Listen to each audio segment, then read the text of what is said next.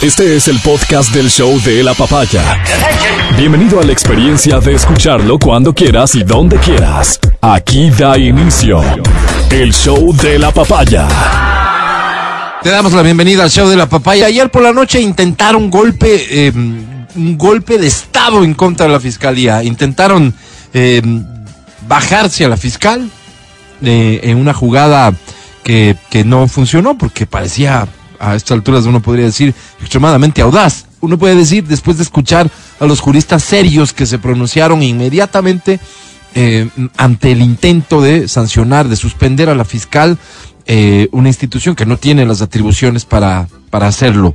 Eh, ¿Qué hay detrás de todo esto? Pues se podría justificar claramente por esta reacción virulenta de, del expresidente Correa al, al, al ver que fracasa este, esta intentona, pues reniega, ¿no? De quienes, de quienes aparentemente no se animaron a hacerlo, pese a que, si lo hubiesen hecho, según hoy entendemos, insisto, explicado por juristas, ellos podrían haberse ido presos, ni más ni menos que por arrogarse funciones que no tenían. Presos por eh, delito flagrante. Eh, así estamos. Y digo así estamos porque esto lo que demuestra es que no están dispuestos a respetar absolutamente nada. Nunca lo estuvieron, pero hoy están jugándose cartas que suenan muy desesperadas. ¿Qué habrá detrás? ¿Por qué? ¿Por qué la prisa? ¿De qué se trata todo esto? Hay un camino que está marcadísimo eh, y que, que cuya, digamos, eh, quien está al frente de esto, llevando la bandera, es la esposa de quien fuera defensor del pueblo, Freddy Carrión, y que ha sido condenado en segunda instancia ya por temas más bien de, de abuso sexual. ¿Ok? Eh, la esposa de, él es quien lidera una campaña en contra de la fiscal y que ah, recientemente ha hecho declaraciones y sostiene una acusación de que la fiscal habría plagiado su tesis de grado. ¿Ok? Lo interesante de todo esto es que esa, el, el documento del que dicen que fue, que proviene el plagio, es un documento que se publica 15 años después de la tesis. No sé si logro explicarme, pero dicen que se plagió un documento que recién se publica 15 años después de la tesis. Evidentemente, un documento post-tesis nunca va a señalar una responsabilidad de plagio en el documento que se hizo antes, sino en el que se hizo después. Pues le plagiaron a ella. eh, como es un documento que no es tesis, pues no se puede hablar de, de esto y eh, eh, en base a semejantes cosas. Pero ¿de qué se trata? De construir un expediente que se lo inventarán, al que le agregarán cosas. Acuérdate que la campaña en contra de la fiscal viene desde que posicionaron aquello del 10 sobre 20. Y muchas personas, 10 sobre 20, 10 sobre 20, lo relacionan con la fiscal sin siquiera entender de lo que se trata. Uno de los, uno de los parámetros que se evaluaron en el concurso para elegir fiscal en donde ganó la doctora Diana Salazar, dicen ellos, ella obtuvo 10 sobre 20, siendo uno de los parámetros apenas, si es que fuese cierto, uno de los parámetros entró a una tabulación general en donde al final arrojó una nota, haz de cuenta, si fue 15, 16, 17, esa fue la mayor nota y por eso ella fue eh, designada como fiscal. Pero en esta habilidad que tienen para construir narrativas, entonces la 10 sobre 20. Ahora viene el plagio. Y con todo eso intentarán armar una carpeta para que en una próxima asamblea nacional que ellos están haciendo y harán lo posible por conseguir una mayoría, pues la someten a un juicio político y la sancionan, inventándose cualquier estupidez, incluso como las que acabo de referir. Que Diana Salazar habría plagiado un documento que se publica 15 años después. Así de ridículo y estúpido. Pero ¿por qué la desesperación? Porque la fiscalía es eh, es la piedra de choque, pues. En la fiscalía se llevan a cabo investigaciones y se están llevando a cabo ahora mismo investigaciones muy importantes. Y ahí sí, habrá que decir, no solamente contra los principales líderes del correísmo, sino otros. Por eso se suman en esta pelea. Y por eso el objetivo es el mismo, comparten el mismo enemigo. Ventajosamente, creo que todos hemos podido observar ayer con esta intentona un amplísimo respaldo a la doctora Diana Salazar, a la fiscal general de la Nación. Un respaldo que eh, seguramente constituye esa protección que requiere ella para seguir actuando con firmeza. Con absoluta firmeza. Es la misma fiscal que ha iniciado procesos en contra de un montón de gente. Por supuesto que los tiene prófugos, prófugo a Rafael Correa como expresidente de la República, una acusación de la fiscal. Pero asimismo ha acusado al expresidente Lenín Moreno. Y asimismo ha iniciado investigaciones en contra de un montón de gente. Es incómoda la fiscal, sin duda lo es. ¿Para quiénes? Principalmente para ellos. Harán lo posible por sacarla de su cargo, harán lo posible. Pero ese harán lo posible va a depender en principio de a quienes nosotros elijamos para la asamblea. Si el correísmo no logra una mayoría en la asamblea, no logra, evidentemente no lo va a lograr solo el correísmo, no, eso, ese es un escenario imposible, pero con sus aliados, porque ahora tiene muchos aliados alrededor de este objetivo. Si no logran tener una mayoría, pues entonces no les será posible ir por la cabeza de la fiscal. Y la fiscal Diana Salazar, con nombre y apellido, es la autoridad que le da alguna garantía a este país de que si alguien comete un delito, va a ser investigado y que si corresponde, será acusado. En adelante, el rol pasa a ser de los jueces, pero al menos tenemos esa certeza. En la fiscalía hay quien no mide y no ve quién está detrás del cometimiento de un posible delito. Ha acusado a quien ha tenido que acusar. Por eso tiene tantos enemigos, por eso se entiende todo lo que sucede alrededor de ella. Pero insisto, buena noticia para el Ecuador, no lo lograron, pero además ha despertado un enorme apoyo por parte de muchísimas personas, ciudadanos comunes, muchos abogados que se permiten interpretar la norma, la ley y ayudarnos a nosotros los ciudadanos que desconocemos a comprender bien qué hay detrás. Cuando comprendemos eso probablemente tengamos un pasito dado en el sentido correcto. Sabremos por quienes definitivamente no tenemos que votar en las próximas elecciones. Da inicio el show de la papaya. Buenos días. buenos días al equipo del show de la papaya de Exa FM, de la cadena Democracia, Democracia TV. Matías Dávila, ¿cómo estás? Muy buenos días. Amigo querido, mal, buenos días. ¿Perdón? Ahora vamos a a profundizar en eso, porque todo el mundo quiere una explicación. Gracias. Adri Mancero, ¿cómo estás? Buenos días. Bien. ¿Estás bien? Buenos días. Buenos días. Muy bien. A ver, vamos atendiendo entonces los problemas. Si tú también te sientes mal, cuéntanos por qué. 099-2500-993. Matías Dávila. Mucho gusto. Gracias por los micrófonos. La derecha. La derecha. En su afán persecutor. ¿Contra quién? Contra mí. Ah, personal. Sí. sí. Eh, ha infiltrado. Sí. Dentro del círculo íntimo de mis hijos alguien que todavía no llego a identificar. Sí, me imagino que inteligencia o algo así. Y me hacen el desayuno con un sándwich. Es una, una tajita de pan con una lámina de queso. Ya. Sí. Creo que cortan con gilet el queso y me ponen ahí. No, es la gilet. Entonces, ellos creen que con eso uno pasa tranquilo el día. Tal vez de ellos. Okay. Sí, tal vez de ellos y tal vez esta derecha les espera afuera dándoles un suculento banquete como los acostumbrados de la derecha. Yo, en cambio, que soy del pueblo. Pasando hambre. Pasando hambre. este rato ya tengo hambre, Álvaro.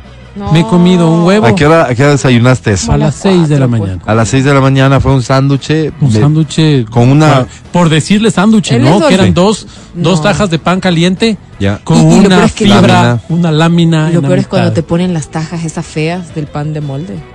Las, las, las, que, con la que empieza y al final. Las tapas, sí, claro. en es, eso sí ya. Entonces, ese es el último sándwich del paquete, claro. Entonces sí, pero por lo demás bien. Por lo demás bastante bien. Gracias. Qué bueno. ¿Cómo tomas eh, la, el anuncio de la candidatura? De tu, nuestro amigo Pedro Freile a la vicepresidencia de la República. Ah, no me digas, se lanza el Pedro a la vicepresidencia. Ay, que oh, sí, qué claro. Sorpresa. Ah, sí sabía, así como sabía. así con Jan Topic, claro que se anunció ayer a las 7, no me digas. No es que si le estaba apoyando a Jan Topic, me imagino que son Jan Topic, si no ya sería el colmo. Oye, chistosísimo, Pedro, perdóname la infidencia, ¿no? Pero el domingo me lo encuentro ya. en un restaurante, ¿ok? Eh, y entonces un saludo muy breve, por cierto, pero y yo, en mi impertinencia habitual, ¿no? Le digo, oye, vos le estás apoyando, o sea, ¿en serio? ¿Vos, vos le conoces? ¿Vos, vos confías? Era, eh, yo quería, quería el testimonio, ¿no? Como para decir, ok, entiendo por qué le apoyas. Entonces me dice, claro que le conozco. Hace dos años es mi seguidor en redes. Ok, este, y no, me dice él, ante la situación que vive el país, es el único que puede enfrentar. Tema seguridad es el único que nos tiene que ocupar en este momento. Entonces, yo te, yo le pregunto adicionalmente, le digo, y, y te vas a involucrar mucho en la campaña. Me dice, lo menos posible. Lo menos que pueda. Pues que es lógico. está, Pero es que claro. No, Lo pues, menos porque que se pueda. iba a No, no, no, no. Siendo Tal vez vicepresidente. entendió mal. Sí, ¿Cómo? Tal vez te entendió. ¿Qué vas a hacer? Lo menos, posible. por eso Claro, pues, porque él, él va a hacer lo que le corresponde. Claro, pues. Y, y, y, y ahí está la noticia ayer. Eh, será para, para el domingo que fue que me la encontré. eh, yo imagino que esos eran sus planes. No tengo por qué dudar de la palabra de Pedro José. Y, y ayer, en- ayer pasó algo, pues.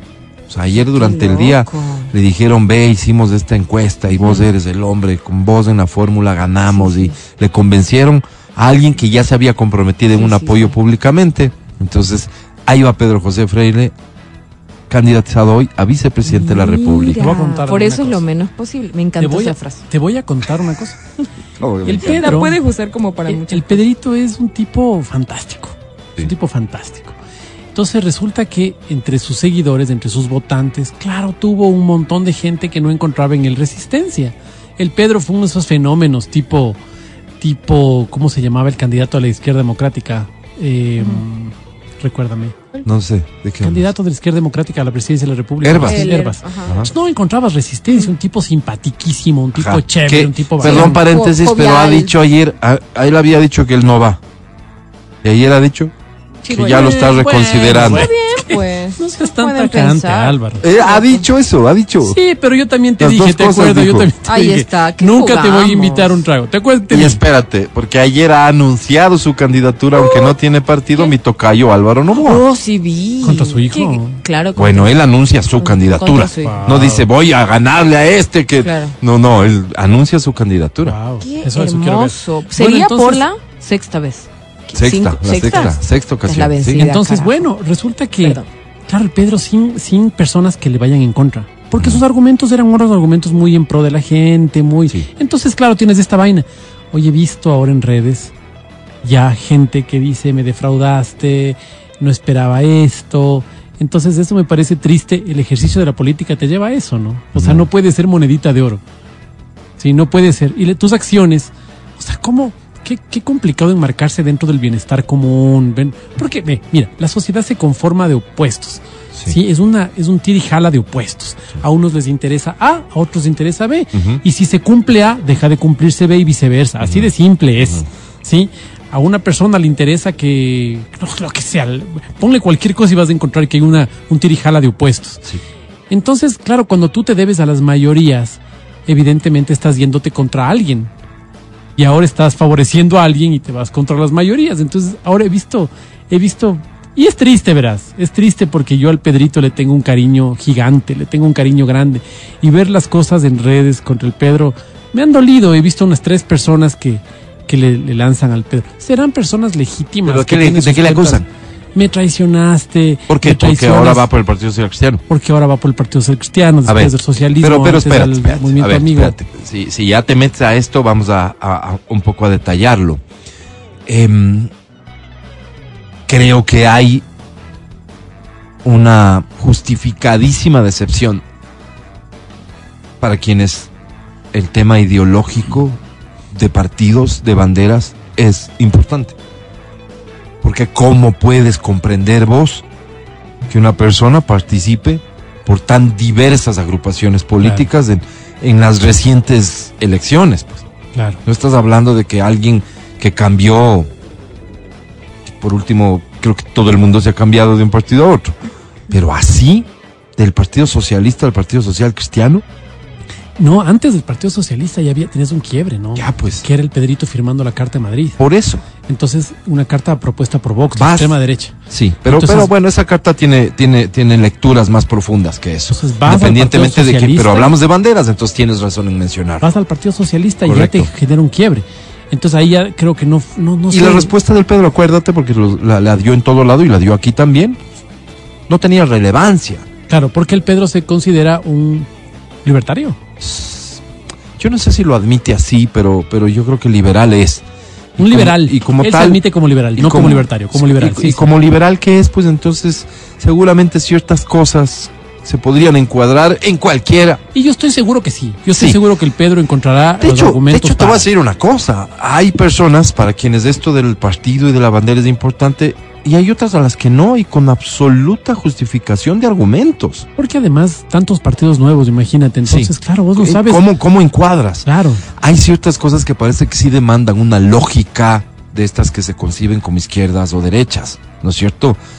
Pero en la mayoría de cosas, pues, yo vengo escuchando ese discurso del propio Jaime Nebot hace rato, cuando Jaime Nebot quería desprenderse de esa imagen de ser extrema derecha y decía cosas como, como, como que hay que agarrar la política de donde venga, lo que sea eficiente para la gente, eso es lo que sirve, etcétera. O sea, me parece a mí que esa es una parte del discurso que aún te puede generar algún tipo de inconveniente, pero no termina siendo lo más grave. Por supuesto que los membretes no faltarán, el camisetero y etcétera. ¿Cuál es el problema? Que a esto le atas vos a algo que dices ambición, ambición por el poder. Entonces no te importa de qué forma ni a dónde, porque agrégale que candidato a presidente, candidato a alcalde y ahora candidato a vicepresidente. Claro. O sea, al parecer no importa. No importa qué autoridad y no importa por qué partido, lo importante es llegar. Y con la natural duda que hemos hablado aquí siempre de las personas respecto a los políticos, no creo que lo que piense la gente es que bestia este Pedrito se muere por servirle a la gente. Claro. Claro. ¿No es cierto? Entonces, ahí es donde se va complementando la crítica con Pedro Freire. Y que va a ser un punto que no sé si consideraron quienes están eh, eh, detrás de, de esta decisión y el propio Pedro. Una cosa, Mm. tú, tú, ¿qué piensas con respecto a si este momento corremos una encuesta con respecto a la gente? La gente le dará un punto más de credibilidad a aquel político que se ha pertenecido a un solo partido durante su vida. Yo creo que lo, lo- más bien lo defines no por el tema del partido político, porque el partido político en el Ecuador, y creería yo que en la región, no es precisamente un tema meritorio. O sea, la ideología, el partido específicamente, la organización política no está bien vista. ¿Por qué estaría bien visto que vos digas, siempre he sido de este partido político? Si el partido político no está bien visto, Mm. ¿qué mérito te da eso? Pero si eso lo trasladas a la discusión de la coherencia y de la coherencia se desprenden otras virtudes, entonces puedes aprovecharlo, evidentemente. Por ejemplo, en la política norteamericana, tú sabes que es muy importante que el presidente tenga un hogar formado, que tenga esta, esta imagen de hogar, es muy importante, ¿no? Y yo no entiendo por qué es importante para ellos, porque ellos tienen una forma de ver la vida bastante diferente a la nuestra, ellos son menos familiares, si quieres, que nosotros, ¿no? Nosotros somos familias que el guagua tiene 40 años, sigue viviendo con los papás y no pasa nada, o sea, Ujú. Sí. el- mi, mi- mi guagua, pues, ¿me entiendes? O sea, somos así más de, más de manada, más de, más de redil. En cambio, ellos no. Entonces me parece simpático que ellos vean un baluarte en eso. Sin duda. Sí. Hoy tienes, por ejemplo, el hijo de Álvaro Novoa haciendo, eh, haciendo su imagen eh, en torno a eso, ¿no? Un tipo que tiene un Y hogar. por ahí le están cayendo. tipo- Sí, ya le cayeron. entonces Por ahí le están cayendo. claro, vos dices, ¿será que eso pega aquí?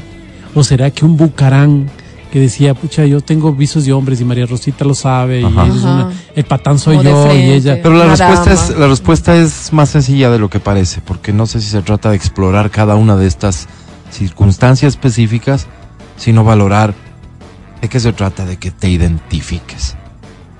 ¿Con qué te identificas?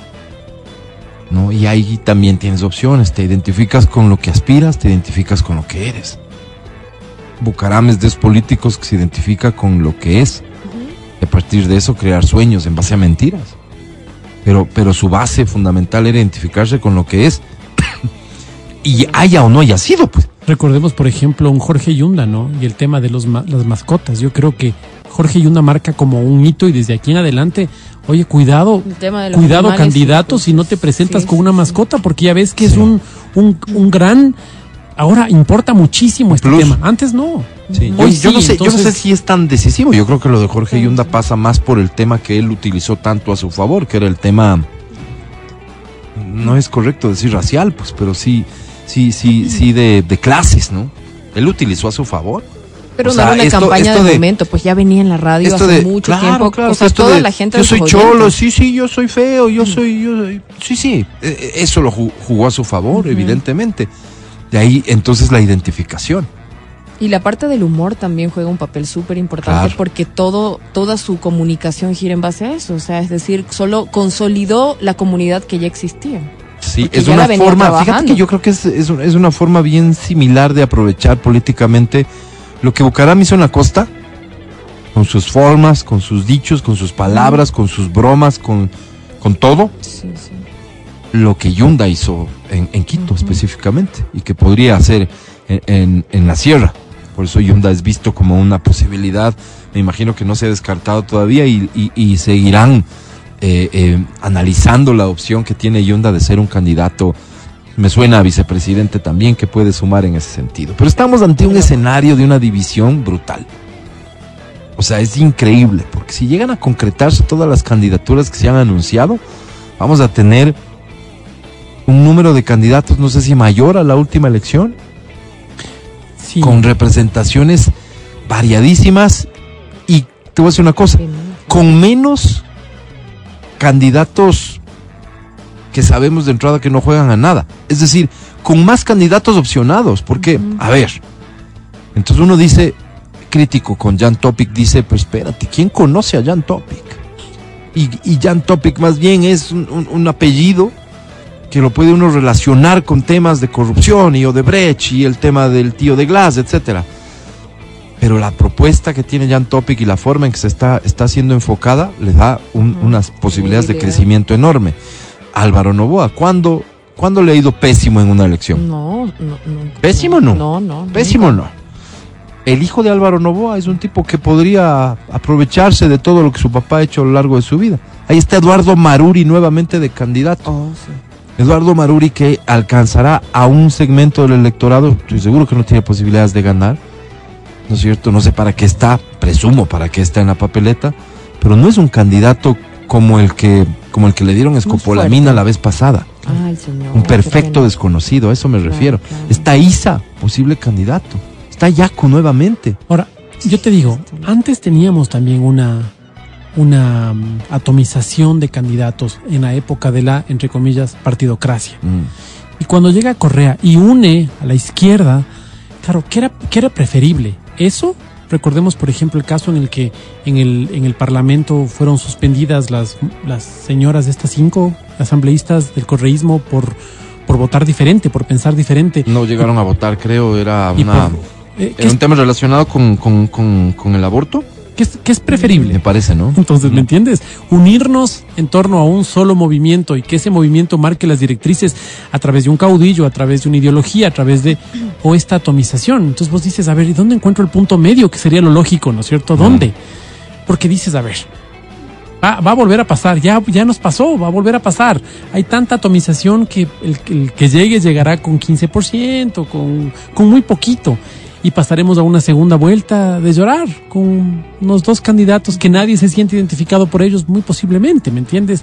Entonces, eh, ¿qué, ¿qué es lo correcto? ¿Cómo, ¿Qué debería pasar? Pero es que citas dos extremos como ejemplo, ¿no es cierto? El extremo de el, el- el caudillo que logra una mayoría tan aplastante que no existe equilibrio de poderes en ningún lado y que hace lo que hizo Correa, se toma todas las instituciones del Estado. El otro extremo es, en cambio, que tienes a un presidente, a un ejecutivo representado por una fuerza política y la oposición tomada el otro poder que es el que de alguna manera más tiene que ver con, con el desarrollo del país, la Asamblea Nacional. Una pugna de poderes que no nos lleva a nada tampoco. Son dos extremos. Lo lógico sería que exista primero equilibrio. Que todas las posiciones ideológicas estén representadas de alguna manera. ¿Sería lo deseable? Sería lo deseable. Y que a partir de eso se construyan cosas. Eso sería lo, lo ideal, pues. Pero en un país como el nuestro, Claro, además uno dice como, como ciudadano, dice, oye, sería lindo que, que la bronca fuera por servirte. Yo tengo, verás, mi, mi, mi forma de servirte es A, B y C. El otro dice, no, no, no. Es D, E, F. Lo he demostrado. Yo ya fui diputado y mira lo que pasó. Claro. Bueno, yo fui concejal y mira lo que pasó. Pero son apetencias. O sea, lo que se están jugando son apetencias y son intereses personales. Y nosotros lo tenemos claro. Tal vez entre las personas que van a participar esta vez hay alguien que realmente quiera servirnos. ¿Quién ¿Y sabe? ¿Cómo, cómo le reconoces? Oye, a mí me asiste una duda y quisiera saber de las personas que entienden eh, cuál puede ser el escenario. Que vamos a una elección en la que no existirá un partido que tenga un marcadísimo, una marcadísima mayoría, ¿no es cierto? Ni siquiera similar a la elección pasada en la que con treinta y pico por ciento el correísmo pasa a segunda vuelta, pero eso se representó en la elección de asambleístas y aunque no obtuvieron una mayoría, era la minoría más numerosa dentro de la asamblea. O sea, tuvieron un número, el bloque más numeroso dentro de la asamblea, ¿sí? Con treinta y pico por ciento. Yo no creo que eso pase. En un escenario como el que estoy viendo, creo que va a estar mucho más dividida la torta. ¿Eso a quién le conviene?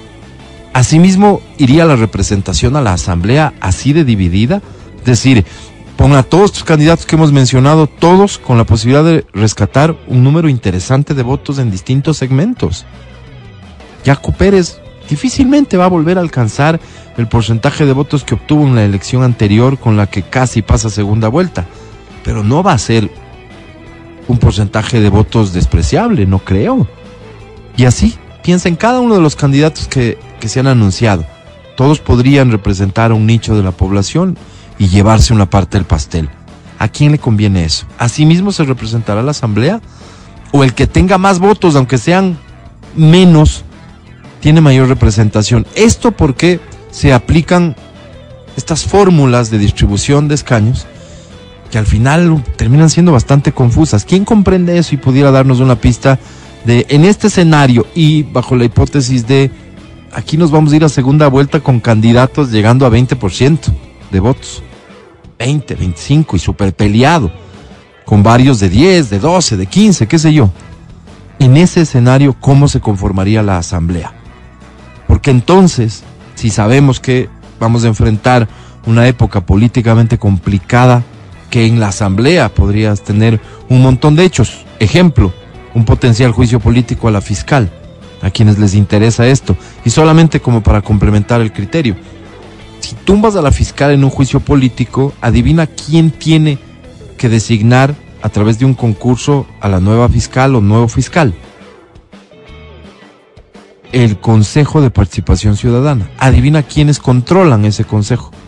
Es decir, adivina quiénes van a poner fiscal. Entonces, esto va a ser parte fundamental en la campaña y vamos a estar constantemente haciendo conciencia sobre esto para que no vayas a cometer un error el momento de votar. ¿Verdad? ¿Cuál sería el escenario de la próxima asamblea?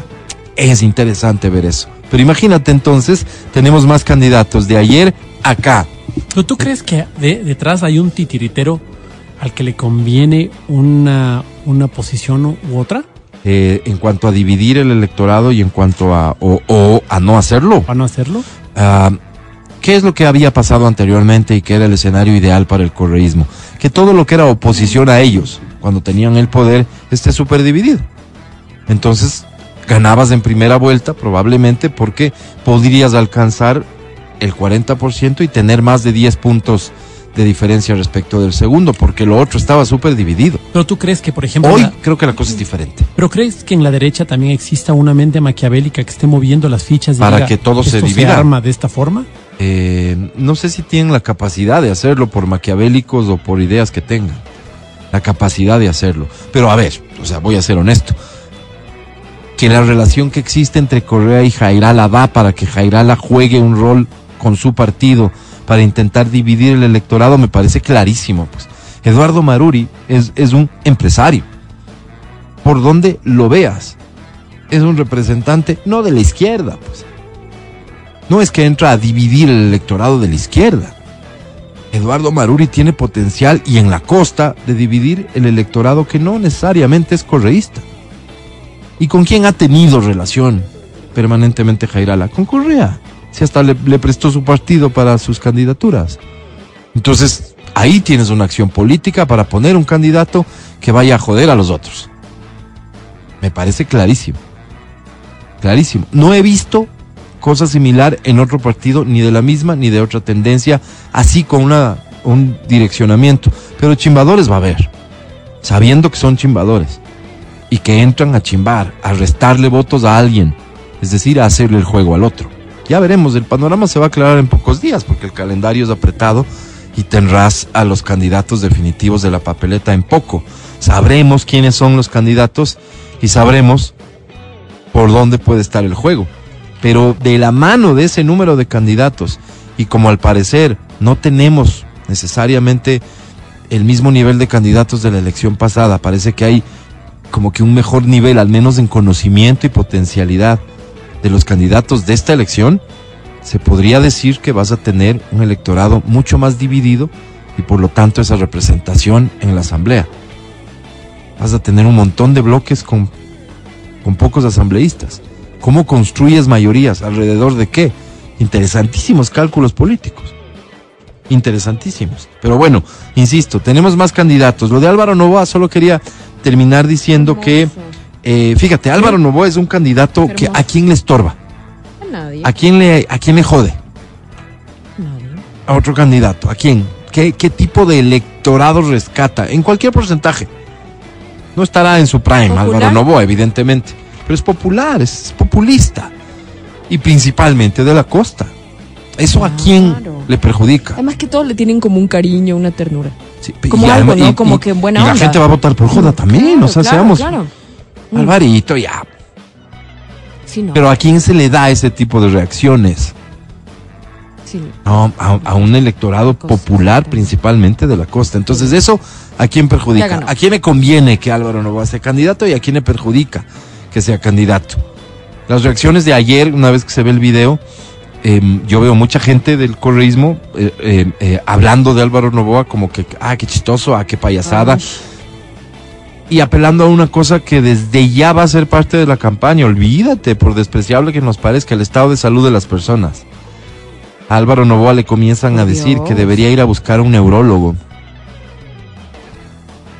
y dejar la política porque evidentemente tiene Parkinson. Esos son los mensajes que he visto en redes sociales después de verlo y uno podría concluir en su ignorancia que sí parece que algo le pasa. Porque, porque no es el mismo, pues, ¿no? No es el mismo. O ya está viejito. Y sí, le tiembla la mano. Pero ese tipo de bajezas van a ser parte de la campaña si se anima Álvaro Novoa o quien sea a quien se le pueda decir algo. Se lo van a decir, así como se lo van a decir sobre sus relaciones personales, le van a decir todo lo que puedan sobre todo. Es la política, pues, así de simple.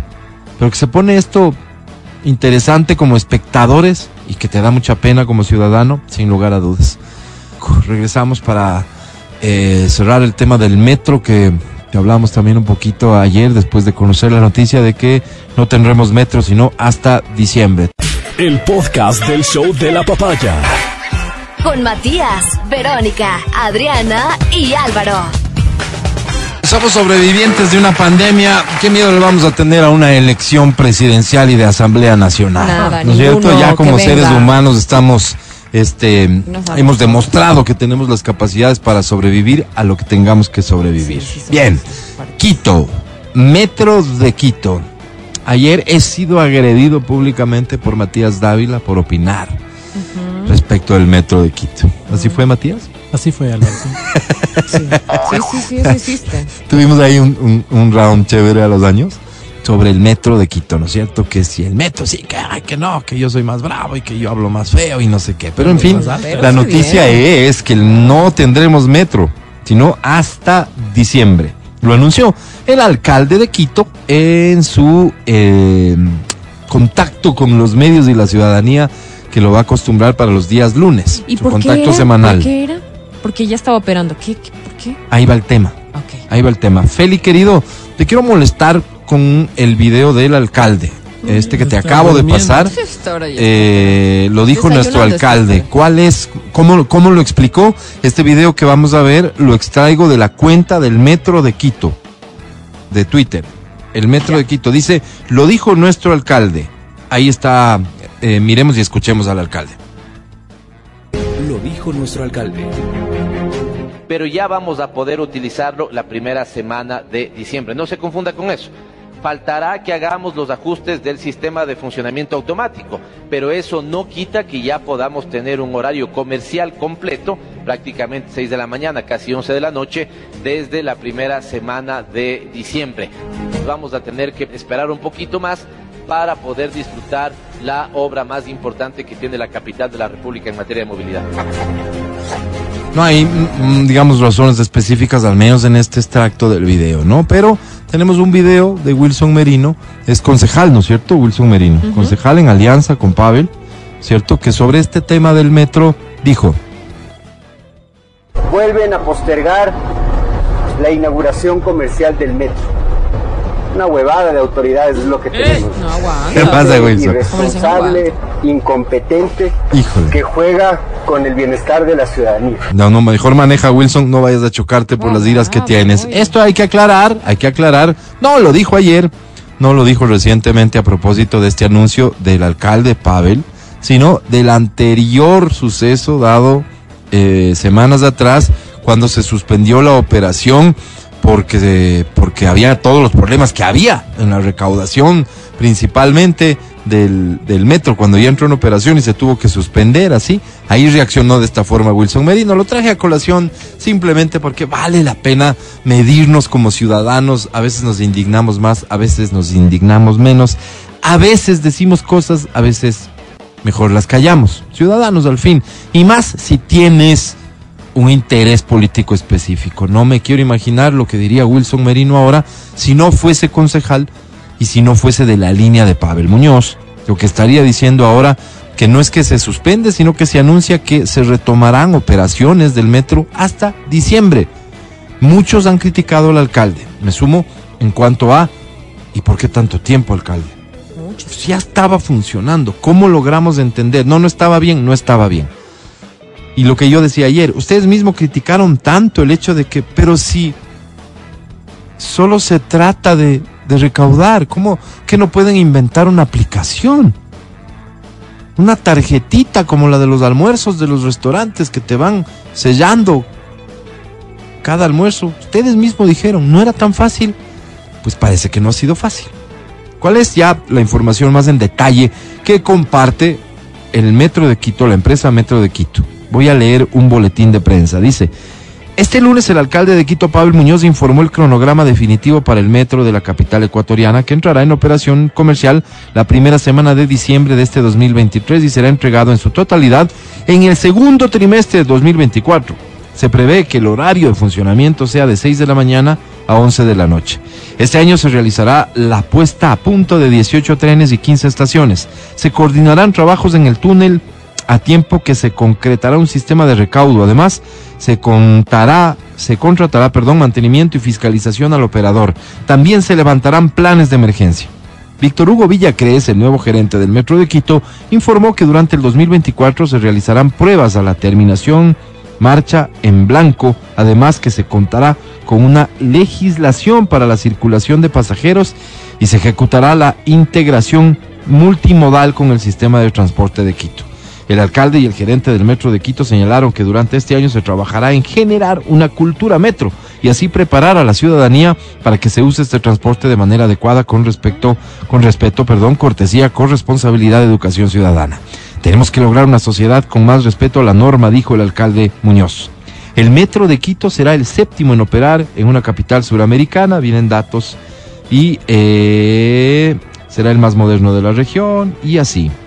¿Alguna explicación específica de por qué hay que esperar hasta diciembre? No existe ni en las declaraciones del alcalde, ni en los boletines que se emiten desde el Metro de Quito. Por eso digo yo, más allá de lo que se pueda argumentar alrededor de esta decisión, es una decisión de la autoridad. Es una de la decisión de la autoridad que tiene, como cualquier decisión de cualquier autoridad, someterse al escrutinio de los ciudadanos y más de aquellos que algo entienden y algo saben. Para poder someterse al escrutinio, deberían las explicaciones ser un poquito más profundas. ¿Por qué hay que esperar tanto? Porque estamos terminando mayo. y el metro ya estaba funcionando. Ah, solo estaban funcionando tres, cuatro, cinco, seis, los que sean. Infórmennos. ¿Los otros están dañados? ¿Qué sucede en este tiempo con el pago que se le hace al operador? ¿Se suspende el pago también? ¿O se le va a tener que seguir pagando? Pero específicamente, ¿qué impide que el metro opere antes? ¿Qué falta?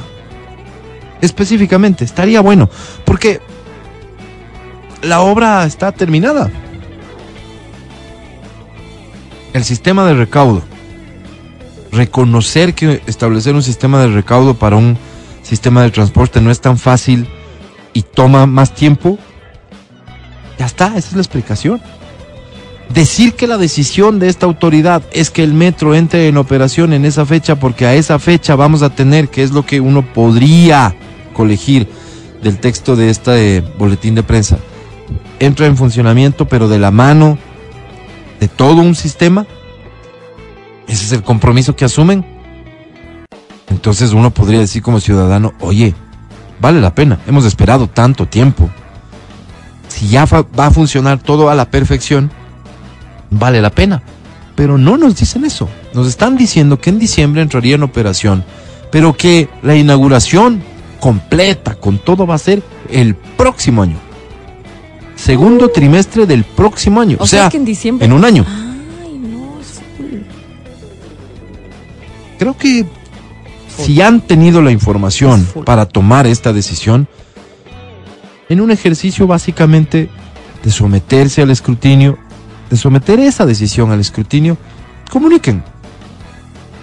Comuniquen. Ayer hablábamos justamente de esta habilidad que tienen para comunicar. Creo que están en la obligación de hacerlo. Y creo que los ciudadanos de Quito estamos en el derecho de saber.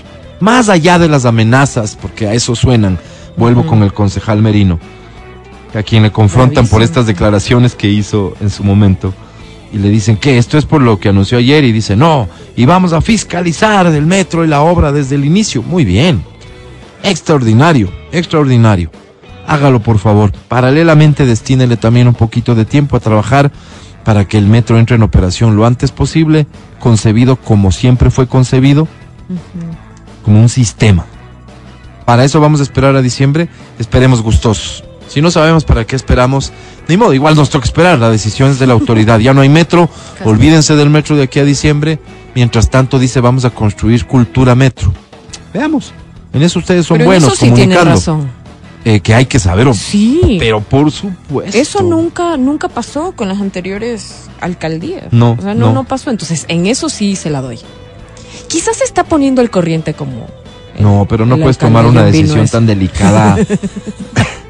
no puedes El tomar una. alcalde John Vinuesa dijo que le den un año. ¿Cuánto se va a tomar este señor? Eh, Yo creo que también ¿Cuánto? ahí con el alcalde ¿Un John año? es, es eh, eh, fue una interpretación ahí que se le hizo el alguna declaración. el Pero otro. no, ya tomaron una decisión y dicen, el metro no va a caminar sino hasta diciembre. Tendrán bases para tomar esa decisión. Lo que digo que es pertinente es tenga a conocer cuáles son las razones que les llevan a Claro. tomar esta ¿Y decisión. en qué estado encontraron también todo el tema operativo? Claro, claro. Si es Porque que hay algo que, que señalar, responsabilidades que establecer, sí, háganlo, caramba. La noticia es que si uno, Para colitar, dice. si uno interpreta es, ya ven que no ha sido tan fácil.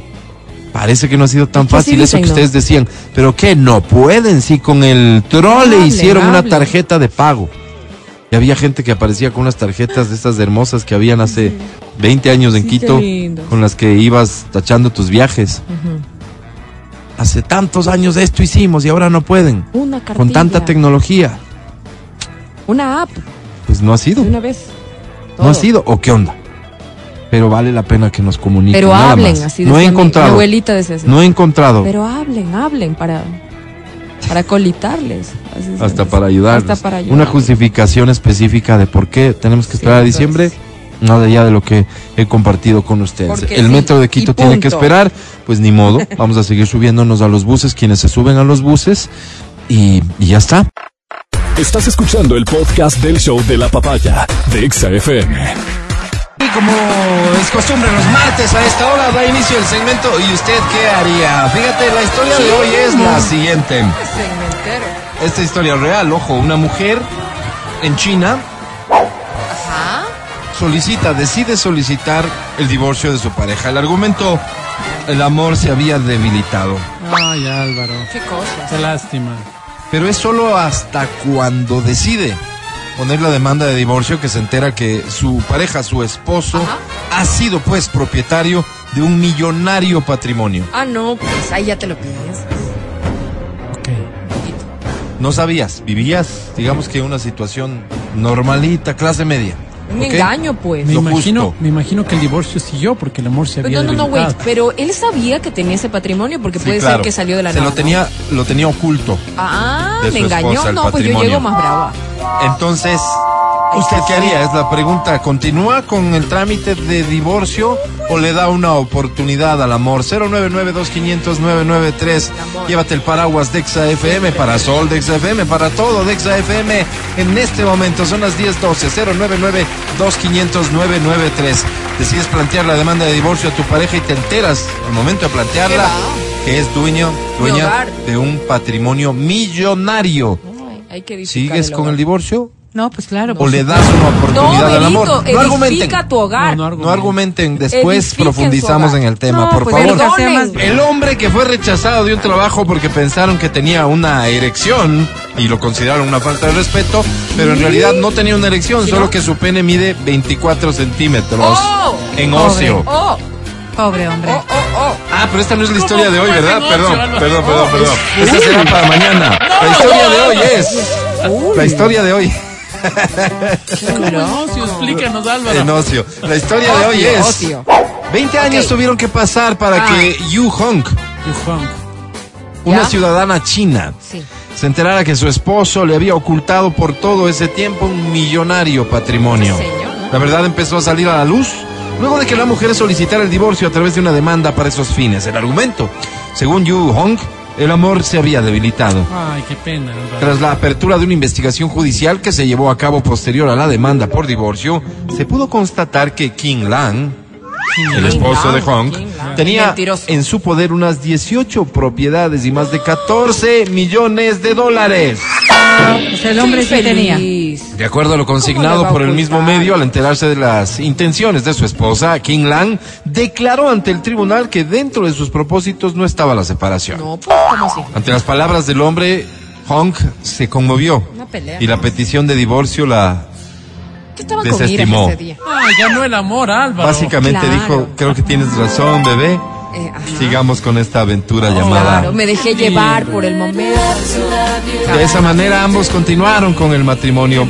Sin embargo, apenas seis meses después, la mujer volvió a presentar el recurso. Esta vez se dilucidó que King Lan había intentado transferir sus bienes a la hija de su ex pareja en secreto. ¿Qué tal Al defenderse, este se justificó señalando que todo lo que había conseguido era a partir de su esfuerzo. Que su Claro. actual esposa era solo, dijo él, ama de casa sin Ah, trabajo. no. No, no, no. A pesar de los alegatos, la jugada falló por completo de cara a las pretensiones del sujeto. Ante esto, la justicia china resolvió que aquella transferencia de bienes, la que había realizado a la hija de la expareja, no, No, era válida. era- A su vez, se dio por disuelto el vínculo y se le otorgó a la mujer La parte mitad. de los derechos, no, Ahí ya es está. parte nomás, Bien de los derechos sin tomar en consideración su ocupación y si esta era remunerada o no.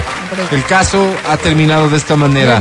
El matrimonio se, se acabó Ay, qué pena, Álvaro. Y la mujer, Yu Hong, se ha llevado parte del, mat- del patrimonio de su expareja King Lan. ¿Se hizo justicia o no? Sí, claro, Oye, Alvarito. yo te- yo te Así tiene que cosa. ser. A ver, pregúntame. Yo te pregunto. Rápido porque ya estamos con canción. A ver, yo te pregunto, Álvaro. Sí. Ya me olvidé de lo que te iba a preguntar porque me Bueno, vamos con la canción y pues, luego me preguntas. O te pregunto en internet. Eso.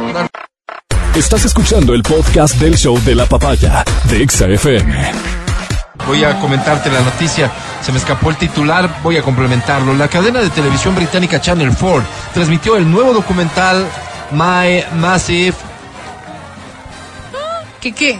My My Massive. Massive. ¿Qué puede ser? Where's Hay una palabra que está como con pito, como que si, si- pi, pero escrita con pito. En octubre, en el que compartieron las historias de varones que han luchado con diferentes problemas debido al tamaño de su pene. Ok, el programa se trata de que van es, hombres a contar su historia. No, no, es porque yo de- tenga. Porque Mira lo difícil que ha sido para mí tener un pene tan grande. ¿Ok? ¿Qué? ¿De acuerdo? La historia de mi pene grande. Ok. ¿Va? Ok. Listo, de esto trata el programa. Entonces, mientras que a algunos en la serie no les importan sus miembros grandes a pesar de admitir que tienen sus problemitas, otros buscan cirugías de reducción en un intento de encajar en una sociedad que te juzga por lo que se ve. Uno de los hombres presentados fue Joe, de 22 añitos, quien afirmó que su pene de 24 centímetros en ocio con No, ocio, sí, Álvaro. le había costado un nuevo trabajo, es decir, no le admitieron en una opción laboral que tenía porque pensaron que Andaba. estaba ah, erecto en durante su entrevista. Carpa. ¿Por qué Asimismo, Joe, quien optó por ocultar su apellido, dijo que su pene No, grande ¿por qué le impide llevar una vida normal. La erección está apagada, bastante apagada, es más grueso que mi antebrazo. ¡No! Tiene unos 18 centímetros de diámetro, señaló al describir sus partes pues, íntimas. Continuó explicando que usa ropa interior especial con una bolsa en la que alcance todo para evitar que su pene se caiga. Sin embargo, los calzoncillos hechos a la medida de Joe no le hicieron ningún favor durante su entrevista de trabajo, ya que su posible nuevo empleador pensó erróneamente que el bulto en sus pantalones ¿Qué era? algo que generalmente se reservaba para la privacidad de su Ah, propia casa. Pervertido, la de. La respuesta que recibí fue, no vas a conseguir el trabajo. Pensamos que eras un buen candidato, pero vemos que estás ¿Qué?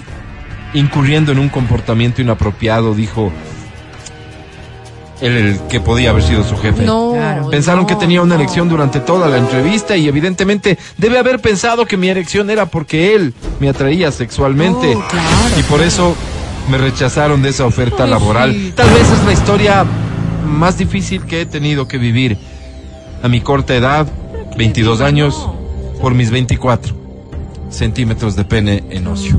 ¿Es mucho 24? Sí, sí está. sí. O sea, más que todo por, por la referencia que dice de su antebrazo. Me parece que el problema no como- es tanto la longitud Sino cuanto como el el grosor. grosor. Que es- 18, esto es 25. Claro. 18 no, fatal. centímetros de diámetro. No, y ancho como el antebrazo, o sea. Estás hablando Sí de, un, está. eh, de un ejemplar. Oye, ¿cómo camina ese ¿Cómo de un ejemplar, Álvaro? No, de ¿Cómo, verdad. ¿Cómo dices? Claro, sí Es, está. que es como el antebrazo. No se pierda. Un antebrazo además mm, no muy flaco. No, no, sí está bastante. Un antebrazo Está bastante. medio ejercitado. Sí, está bastante. Y que use todo eso especial. Fíjate que lo que muchos hombres quisieran es por desconocimiento, porque no han tenido que atravesar otros. Cuentan sus Pero, historias. Mente de tiburón. ¿Cómo les sacas provecho? ¿Te haces actor porno? No, pero es que. Es que no. De esos hay Ábrete muchos, un pues. OnlyFans, ya. Ok. Ábrete un vengo de un OnlyFans y, y tómate y fotos de tu brillante. gran No todo no el va mundo quiere Ah, eso, exacto. pues no. Pero no pones tu nombre. No, no, No, no, no. Ah, Vengo de un Ah, hogar entonces- creyente. No todo se resuelve así, no, mi no. querida No Adri. qué todo el mundo te- quiere te- estar te la exhibiéndose al público. Pero Qué Vero, Adriana, nadie va a saber que es ella. Como Sí. cuando hace Yo Yo ¿Qué sabría. obligación tengo de sacarle provecho sabría. comercial a mi pene? No, bueno, No, entonces no. anda a ver quién te contrata, diría. no. No, pues no está bien No, no que está la sociedad en la que vivimos. Te juzgue por aquello tampoco. Exactamente. Pero hasta que le expliques, ábrete un OnlyFans. No, no, no, no me parece ¿Y qué hago? Llevo un certificado médico, verá. Por si acaso no es que estoy ya. Sí, me parece que la empresa tampoco obró con racionalidad. Pero en qué incómodo también, ¿no? Como disculpe usted. A ver, pero, pero vos como que entrevistadora de, digamos, llega Claro, ¿qué y le le ves así con un burtote. Disculpe. Bueno, primero que, que ese tipo de cosas no deberían estar fijándose para la, es que es la Pero no persona es que, que- está ahí, es que ¿no? es no necesitas- pues, Vero. Porque lo que estoy contratando es para el locutor, pues no para ver si se sienta Pero, o no bien. Pero, Pero, Vero, Vero, si a la vista- el bulto, pues. Solo ponte a pensar los sátrapas que mira, trabajan como soy, como soy, Estarían así de ojo ahí. como soy y ¿le como me ¿El nuevo conoce, candidato le viste? le diría, perdóneme, ¿usted está teniendo una erección ahora mismo? No, Si Vero. él me hubiera explicado, me hubiera dicho, Do- doña no, Vero. la verdad es que este es el así. tamaño de mi No, doña miembro". Vero, disculpe. Ok, entonces ya en el pasamos. currículum mi certificado Pero ¿cuál es el problema? Es que No, no, no como todo lo, no lo evaluamos, ¿no es cierto? Bajo esta esta condición de le voy a preguntar. cada disculpe, ¿usted está ladrón juzga por su Así es, condición. así es, Vero. Entonces cada uno da, da atributos a las otras personas de las falencias de las que uno mismo carece. Por ejemplo, este que muchacho Edison que ¿Habrá sido envidia de quien podía ser su jefe? ¿Quién sabe, no? Este muchacho Edison que trabaja aquí, Ya. a mí Sí. confianza no me da. Ya. Sí, yo no he hecho ningún comentario porque no me compete, pero confianza Dale, lánzalo. a mí no me da. Bueno, el programa que en efecto, que se pone, no me da. No me en da. efecto se llama My Massive Cock. Oh, Cock, como mi, mi gran. pollo. Coco, claro, es coco en Porque- inglés. porque no es pene. es. Pero Es Cock. coco en inglés, No, cock. no. Do you want a cock juice? ¿Quieres un jugo de coco? de No, decir vale, eso sí, vamos, gracias por estar En realidad es eh, gallo. El que entiende está. Cock. ¿Cómo coco? Va a ser gallo, por Pollo. Dios. Seguimos con el show de la papaya en Exa FM. Ahora presentamos Nos ponemos seriecitos, por favor, y de pie para recibir a la Sensei de XFM.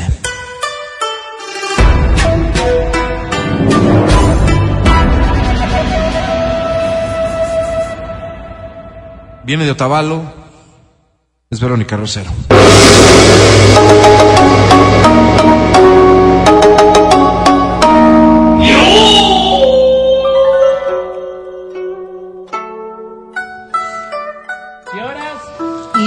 Lindo día para todos. que sea un día en que no nos vengan sorpresas, que nos vayan a poner en condiciones de mucha preocupación como país. Todo muy largo el deseo, Verón. Pero necesario, Álvaro. Bienvenida. ¿De qué vas a hablar hoy? Vamos a hablar de un tema que quizás es mucho más cotidiano de lo que nosotros pensamos y que la- lamentablemente sí puede haberte pasado. Eh, ¿Es bueno prestar dinero? Es la primera pregunta. O ¿Es es, bueno? que prestar dinero dentro de lo que te ha ocurrido o lo que te puede ocurrir podría afectar tu relación. Pues sí, vale la pena señalar, ¿no? Y esto no solamente, porque a veces pensamos que estas cosas se dan exclusivamente en nuestro entorno más cercano, dígase, en nuestra ciudad, en nuestro grupo de amigos, en nuestro país. Prestar dinero se vuelve, sin embargo, un problema en la mayoría de países del mundo. Qué feo, ¿no? Sí, Qué sí, feo, sí, porque, incómodo, claro. porque claro, eh, esto de prestar dinero podría simplemente significar que estás ayudando a alguien en un momento de necesidad, pero el prestamista debería estar claro en un montón de condiciones que van a estar implícitas en el momento de prestar. Y esto es aún bravo. más complicado. Quizás una de las cosas que deberíamos eh, saber es que ese es dinerito que puede estar perdido. Es decir, un dinerito. Que no va a tener retorno. Y esto dependiendo sobre todo de los montos del dinero prestado.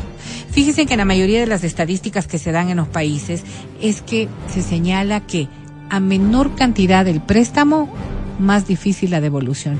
Cuando debería ser que más bien si te presto cinco dólares es mucho más pues, fácil que te lo devuelva. obvio. Pues no, pues no.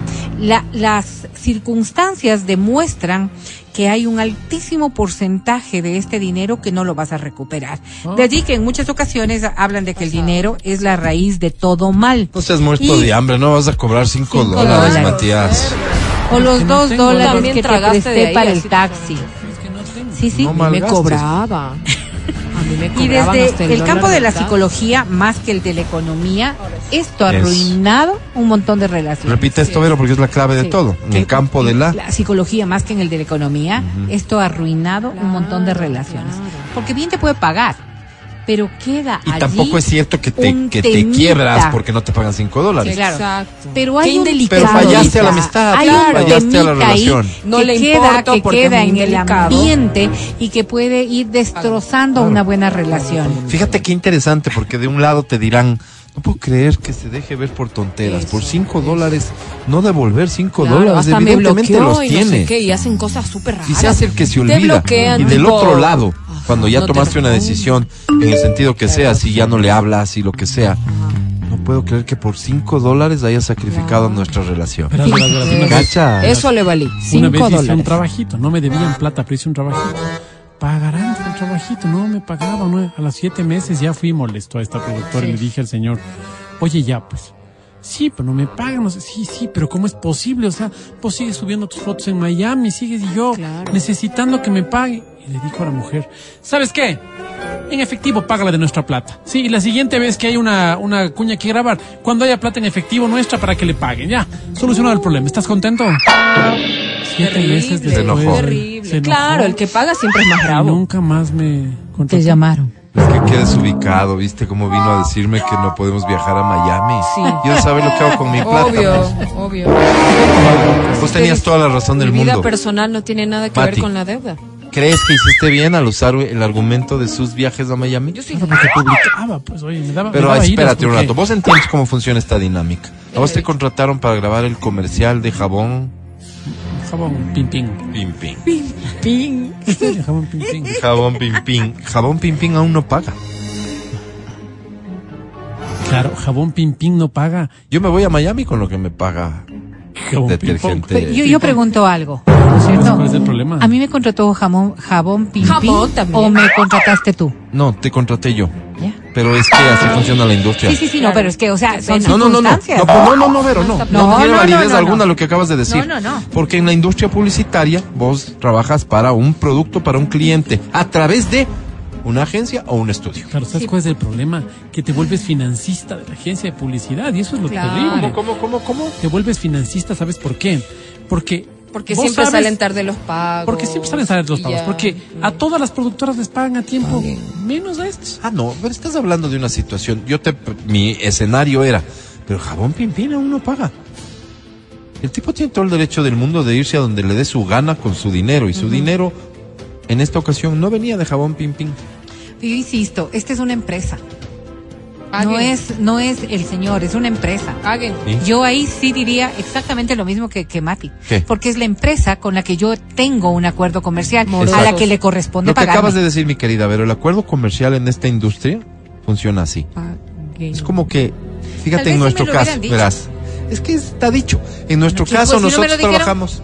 No, está dicho. En nuestro caso trabajamos con agencias de publicidad. Pero la agencia de publicidad tiene asumes 20 que te van a pagar clientes. ¿Cierto? sí, 20. Sí, 20. Ese cliente con el que trabajó conmigo aún no paga.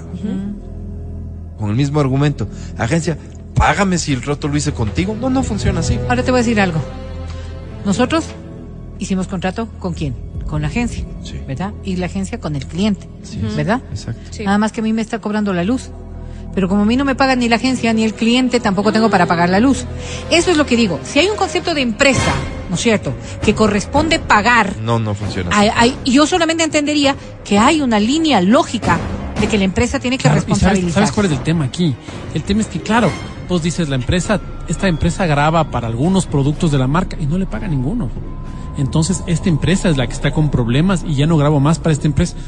Pero le contratan un montón de gente, na- nadie le paga. Oh, sorpresa, a ellos les demoran todos los pagos. Ya. Ajá. O es sea, un más mal que todo proceder. es Ese es un mal analizar, proceder ajá, de esa empresa, analizar evidentemente. como que- Productora, claro. Claro, ¿Qué, productora. ¿Qué tipo de reputación tiene, tiene esa empresa? Obvio, porque O sea, hay gente ¿por qué sabida, no pa- gente sabida, Justo pues. eso no paga. Qué raro.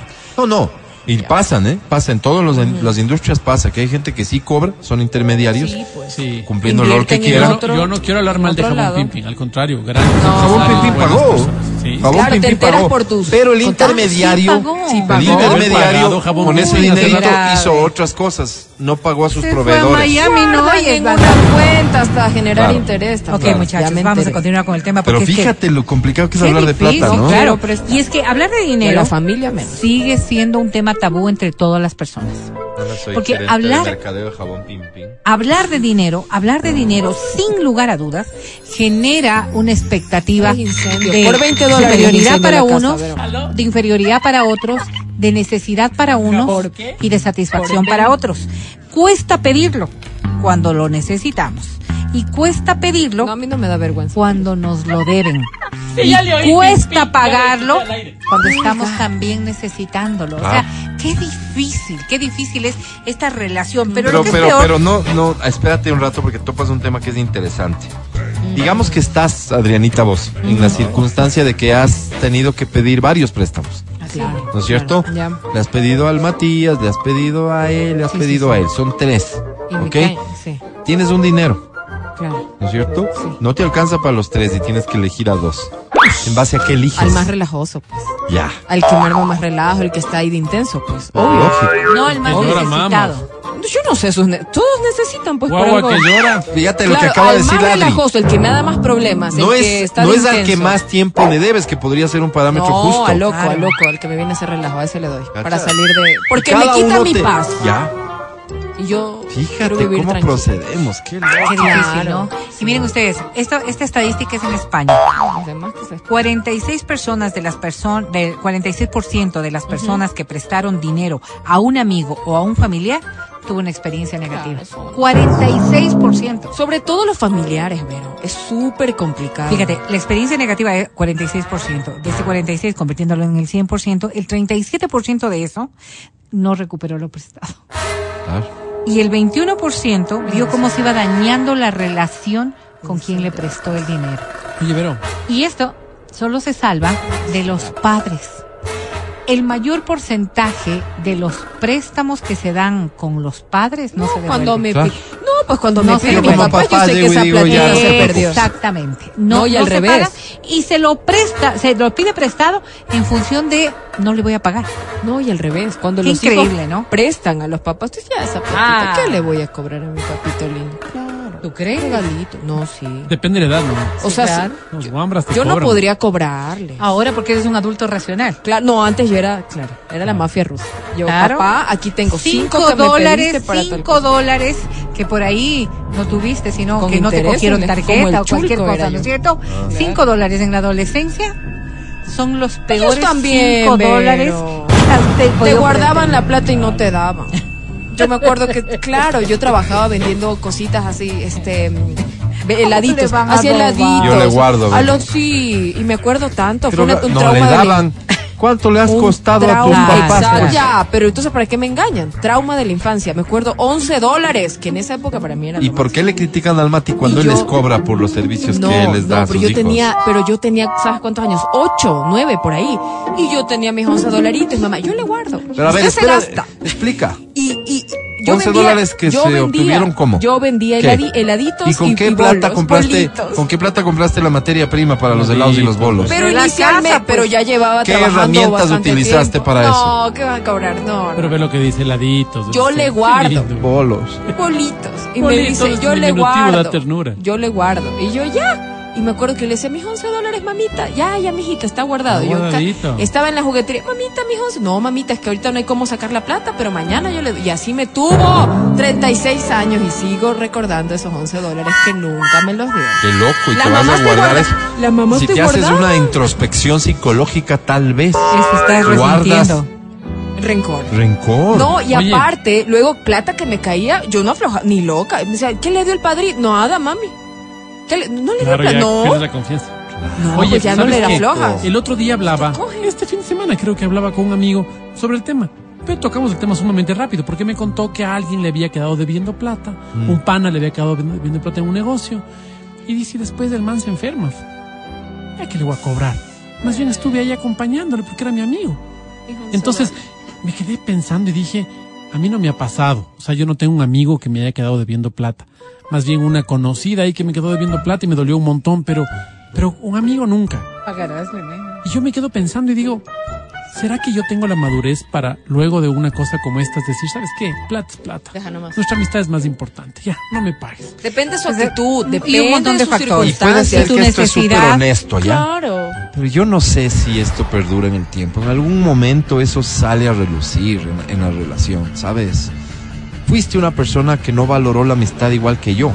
No se trata de la plata. Claro, porque dice el que quiere pagar mal. me paga como sea, ¿Cómo porque tú ves la vos? actitud de esa persona y te dice, no tengo el dinero, pero te puedo pagar con esto, mira, tengo tal ¿Con qué, servicio, hago lo de acá con Ay, esto, no, no, con esto, no. Con el que esto te pago, como mostrando. decía Polito. Con e- si algo te debo, con eso te pago, pero buscas la forma, el que quiere pagar paga hasta con piedras.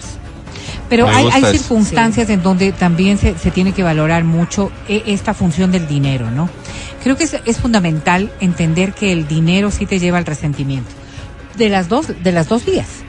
Porque el que presta bajo la, la premisa de que le presto porque es mi amigo, por ejemplo. Porque es mi familiar, porque lo quiero y por- porque lo está Porque necesitando. confías, ¿no? Porque lo está necesitando.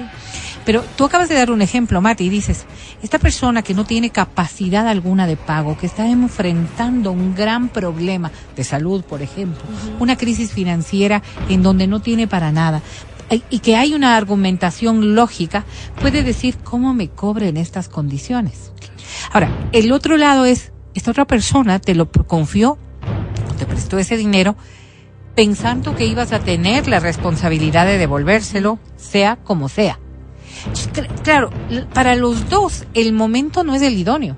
Para los dos no hay un argumento de me voy a, a Miami con esta plata o sigo gastando dinero que no quiero pagarte, que porque vendría a ser también la otra circunstancia en la que, como decían ustedes, veo, no me paga, no me paga y veo que está disfrutando de un buen salario y él me debe y no me paga y me sigue dando No necesariamente por un trabajo, sino por un préstamo que le hice, por ejemplo. O cuando son O desde el mentirosos, otro, pero ¿no? mienten.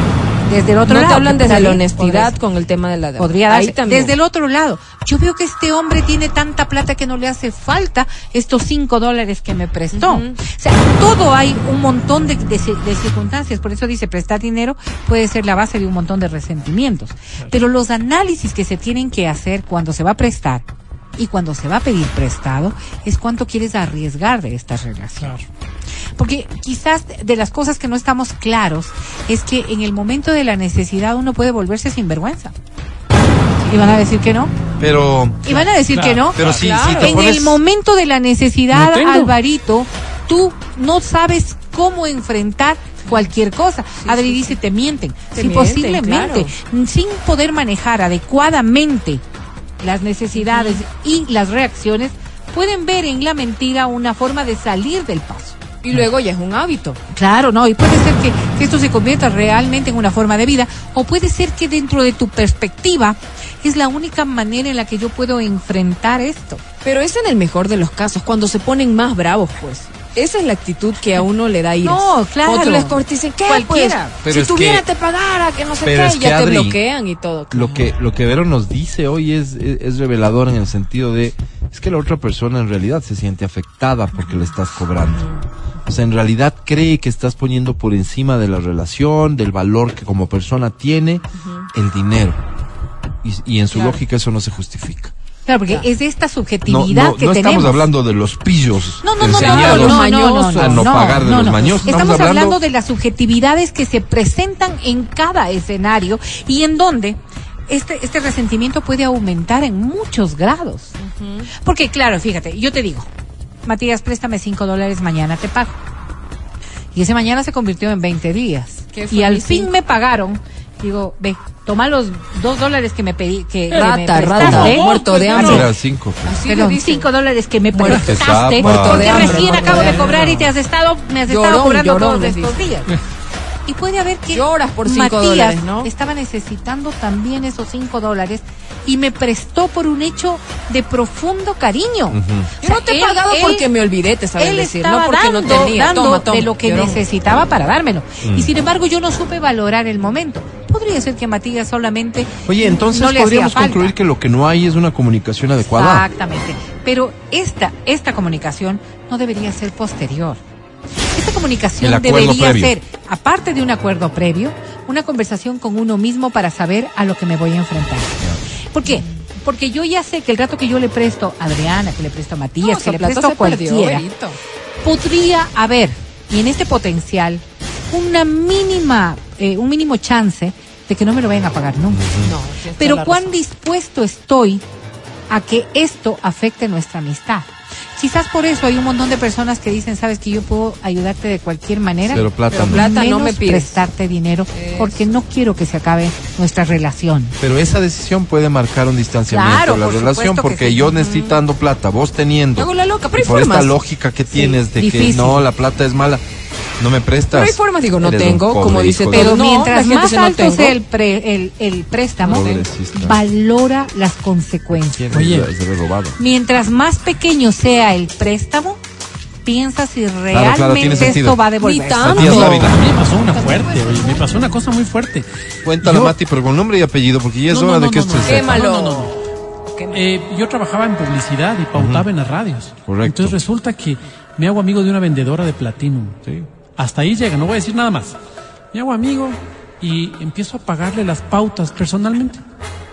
le pagaba las pautas personalmente. Qué entonces- informalidad tan... No, porque pues era mi pana, mal. pues. No, ya no, grandes amigos, era mi pana.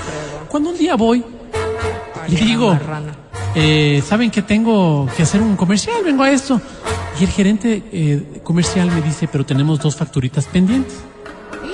Y le digo, no, solo una. Me dice, no, tenemos dos.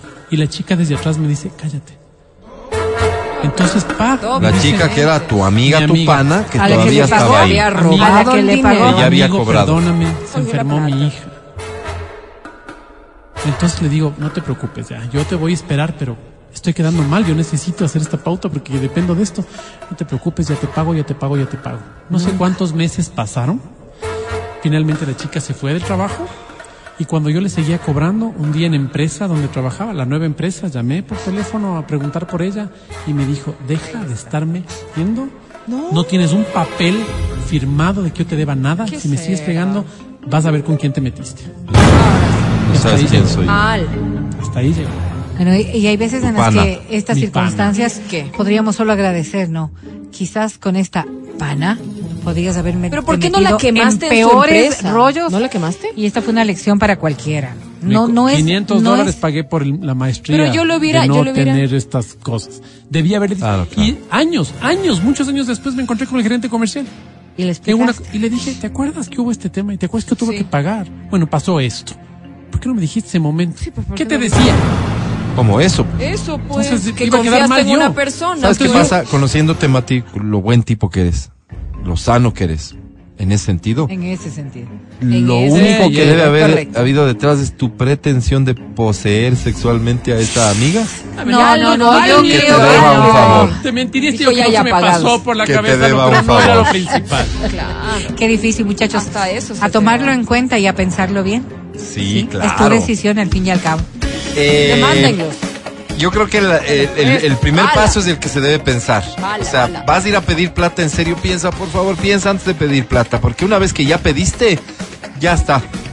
Si te dicen que sí o te dicen que no, hay un altísimo riesgo De que de que se haya jodido esa relación para siempre. El podcast del show de la papaya.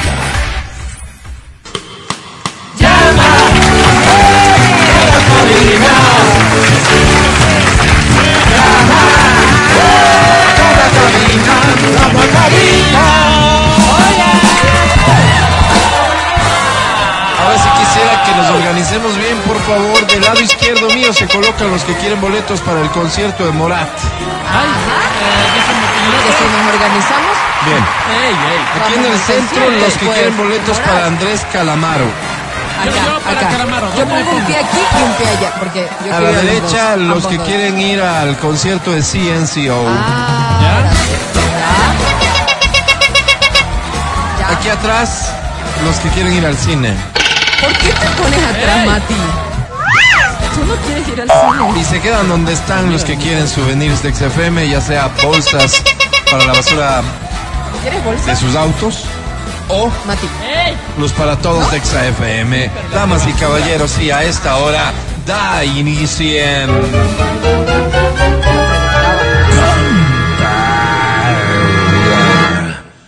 Canta, cholo, canta, suelta la varón. Podemos probar que está habilitado el 25 23 290. A ver, A ver, prueba. aló. Llama, llama, llama. Sí, ¿no? Sí, está timbrando. Sí, sí, está El timbrando. 25 59 555. A ver, espera un ratito. Aló. Sí. Están sí los está. dos. Operativo. Aprovecha entonces, 11 11 pide un deseo y gánatelo aquí. Qué deseo. será? Comenzamos con este. Dice así. Anda y ve. ¿A ¿A dónde? dónde, Álvaro? Te está esperando, anda y ve. José José, esta canción se llama Lo Dudo. El príncipe de la Digas, canción. ¿Para qué hablas? Da el título. Anda y no tengo un título. Estoy esperando, anda y ve. No lo hagas por mí. Que al fin y al cabo somos solo amigos. Anda y ve. Cinco centavitos. Anda y ve. Te veo nerviosa, anda y ve y que sientas con él lo que en su día tú sentías conmigo. Arriba, arriba. No. Pero. Pero no dudo. Te escucho, ¿cómo dice? Conmigo te decías. Hola,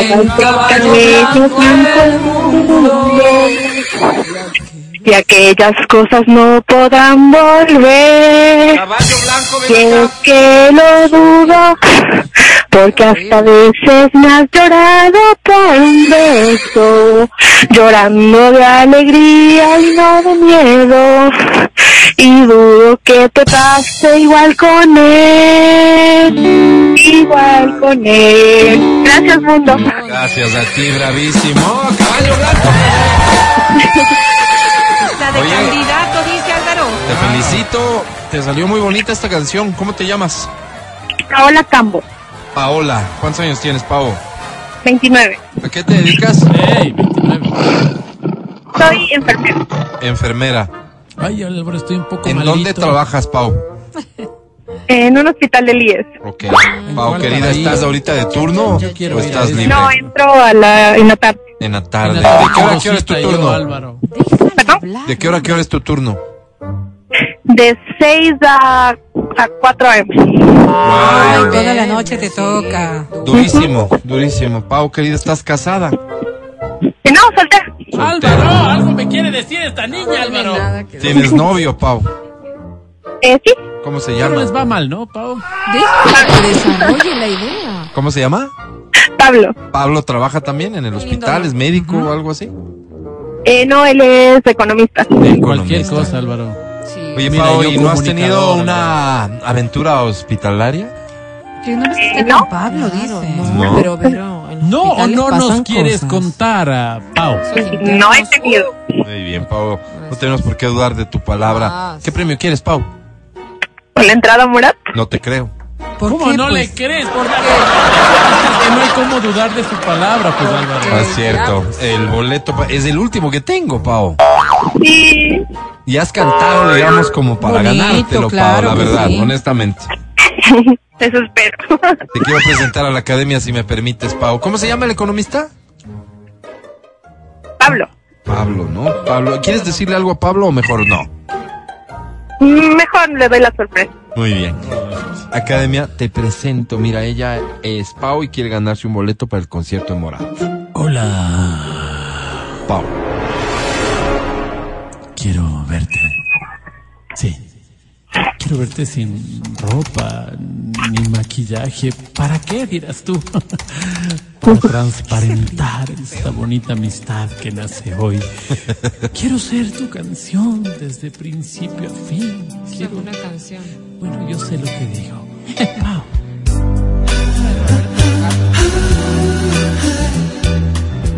Mi querida Pau. Voy a vomitar. ¿Qué te hizo daño? Digo, qué bonito es amar. Sí, es hermoso. Y Pablo. Yo soy un romántico. Qué bonito, yo soy otro, yo soy otro. Hoy a las tres y media estoy en el IES para conocerte. Sobre 10 a Pau tiene. Ay, suerte, suerte, Pau. ¡Ah, no! ¿Pero por qué? Mala persona eres, Academia. A ver, vamos a tomar medidas al respecto. A este ver. boleto que tenemos para Morata es para su concierto el jueves. O sea, solo tenemos hoy, máximo mañana para regalarlo. ¿Sabes qué? Déjame, le sumo tres puntos a quien participe por el boleto para Morat. Bien, bien, eso. Solo para el boleto Morat. de Morat. ¿De acuerdo? Con esta canción. ¿Qué dice así? Que viva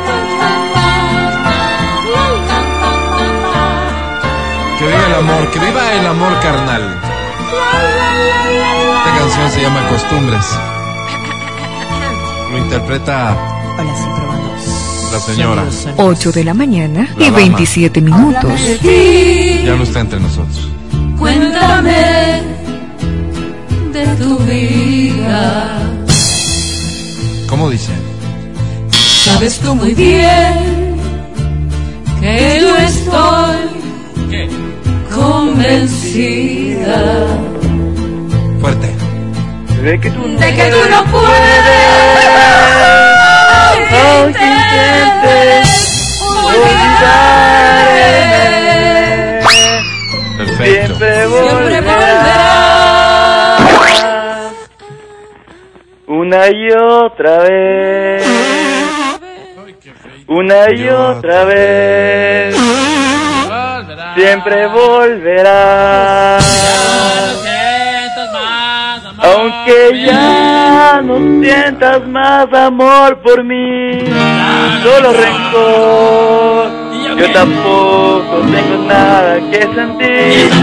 Y es peor. Gracias, Exa.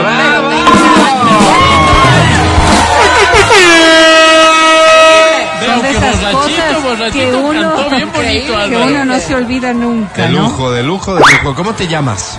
Eh, John Oña. John. ¿Qué estás Oña. tomando, John? Bienvenido, mi querido John. ¿Cuántos años tienes? 28 años. John Oña. No, 28 muy ¿Qué tan bebido estás? 25, pues. ¿Desde qué hora estás tomando, Johncito? No, no, nada, ser alcohol, un poquito mal de la garganta nomás. Ah, era eso, John. O sea, pero la desafinada, la entonación pésima y todo lo mal que cantaste. Eso, diciendo que no estaba enfermito. La garganta. sí, Nunca te has enfermado, pero eso es lo que es. pasa. John, ¿qué premio quieres? Entradas al cine. Al cine, con mucho gusto. ¿Y con quién te vas, John? Eh, con una amiga, con una amiga. Una amiguita. Ay, ¿cómo se llama? Una amiguita a la que le quieres hacer el daño. ¿Cómo? No, no, más bien el bien, no el daño. El bien. Ay, lindo. Qué ¿Quieres que te dulce. agradezca, bandido? Qué dulce, muchacho. Yo vivo de esto, John, pero en tu caso lo voy a hacer gratis. Toma nota, por favor. Lo que le vas a decir es... Oh, Quiero... ¿Qué? Quiero ver cómo luce tu ropa ¿ah? ¿Dónde? botada en el piso de mi habitación. ¡Ay, qué bonito, Álvaro! ¡Qué ¿Cómo fuerte! Te presento a la ¿Cómo academia, bonito? John. Yo dijera así. Ya creo que te Bien. La vida, Johncito, va más allá de la vida. Eh, no sé si me explico. La vida es vivir, sí, por supuesto. Pero es más. Solo es no morir, John. No, no, no, no. Es más, John, es. John, John, John es mucho más. All that I have is all that you give me. Mi querido Johncito. Te la pongo. Digo, yo te propongo, Johncito, que te profesionalices. Muy bonito tu canto. Mi hijo, muy bonito tu canto. Lastimosamente no diste el puntaje, pero cantas muy bonito. Sobre 10 tienes, John. Qué pena, Álvaro. 23. ¡Wow, gané! Increíble. El que peor cantaba, ¿no?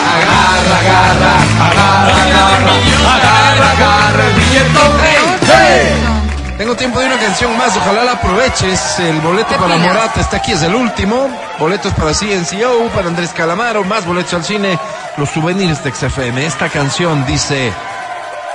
Dice así.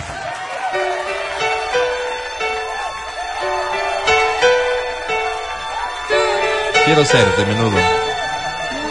No, te lo pido por favor. Especial del muerto hoy aquí en No, qué feo. Juan Gabriel. Fue el especial especial del del muerto. muerto, pues. Álvaro. Oye, no había otro, ¿no? El difunto. Habla no, con marketing, no, no, Álvaro. ¿Cómo le van a poner al segmento? Feísimo. Tráeme al de marketing. Horrible. ¡Vamos! ¿Dónde estás? Hoy siempre. ¿Cómo le van a poner gusto Yo te, Te quiero conmigo. Se te escucha todo. Necesito cuidado. Por favor. Necesito de ti. Si me voy, donde vaya, ¿Cómo dice? yo te llevo conmigo. No me dejes solo. Necesito de ti. Arriba, vamos.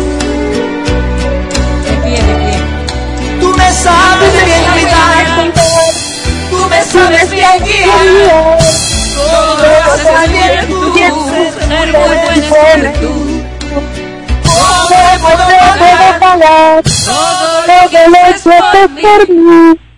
Todo lo feliz que soy, todo este inmenso amor. solamente con mi vida, con mi vida, te la doy. Pero no me dejes nunca, nunca, nunca, te lo pido, por favor.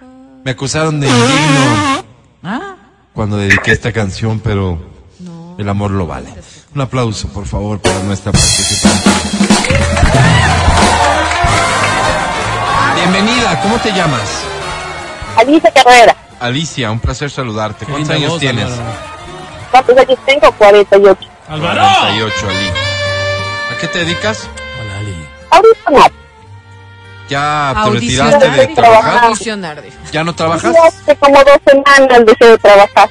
Oye, ¿y dejaste de trabajar porque decidiste dejar de trabajar y ya hacer otras cosillas o porque perdiste el trabajo, Ali? No, porque ya hubo cambio en el municipio, entonces ya todos los que estábamos trabajando con el anterior alcalde salimos. Oye, o sea que, digamos que todo lo que has logrado hasta hoy lo has perdido gracias a Pavel Muñoz. Todo, pues la profesión sigue siendo la profesión, pero el cargo que tenía sí. Está bien, Ali, me sumo a tu dolor y a tu protesta y cuenta con mis servicios profesionales como abogado para Ah, entablar eres cualquier abogado, eres demanda. abogado, Alvarito, pero ¿por qué Ali, querida, ¿qué te trae que- por aquí? ¿Qué premio quieres? Quiero entrar al cine, Al cine. ¿Con quién te vas? con el amor de mi vida. ¿Cómo se llama? Javi, ¿Cómo? ¿Cómo? Javi. Fabi. Javi. Fabián. Javier, Javier, Javier. Ah, Javi, Javi. O Pero- Fabier, pero o podría ser Fabier, Fabi Fabier, también. Fabier, Me no, que Con Javier, pero ¿cómo puede ser Fabi? Pero... Alicia y Javi. Me suena que esta es una historia sí, de mucho amor, muy tierna, muy bonita, pero también muy pasional. Ah, no, pues miren. Pero esa. canción que canté es porque siempre se la dedico a mi mami. En el Día de la Madre. Qué linda canción que es esa. Entonces, Yo Qué también. bonita historia, Ali. Pero volvamos al caso de Javi. Estás Perdóname. esquivando el tema de la pasión con Javi, Ali. ¿Y a Javi cuál le dedicas, Alicia? a ver, a Javi le dedico eh, esta canción romántica que dice Tú eres mi amor, mi dicha y mi tesoro. Ah, es bonito. todo para mí. Eres una mujer muy romántica, Ali. Mereces algo mejor, pero si estás feliz con Javi, pues es, sí, sé feliz. Te presento a la academia, Ali. Hola. Hola, Javi. No me vengas. No me vengas con la tontería esa de que llamaste para concursar. Yo sé que en el fondo entradas al cine. me deseas, si quieres una quieres ubicar, aventura conmigo.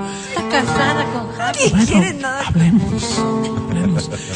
Que, Nadie quiere nada con- que se Javi, presente dijo Javi. buen puñete. Ahí está. Ahora te sonaron. Ay, sí, bien hecho Verás también. que chiste. Javi. Bien dado.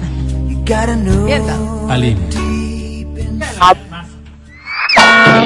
digo, no te hice caso, no te hice caso porque estaba ocupadito, pero cuando escuché los aplausos dije, wow, debe haber sido un, un fenómeno. Oye, y yo sé que va a perder los boletos, pero no le puedes dar hablando con tu amigo Pavel. Voy a hablar, voy a hablar con Pavel, voy a hablar con Pavel, no te aseguro nada. Eh, Gracias. déjame ver qué puedo hacer, Ali. Déjame ver. Gracias. Por ahora sobre 10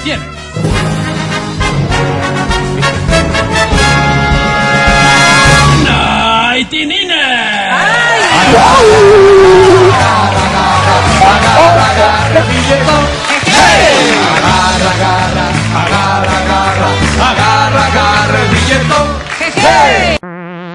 Escucha el show de la papaya cuando quieras y donde quieras.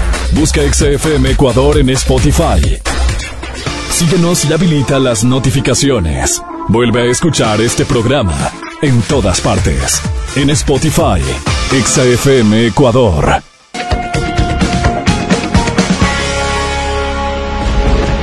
Si te prohíbe salir con tus amigos y te aleja de ellos, es maltrato. Es maltrato.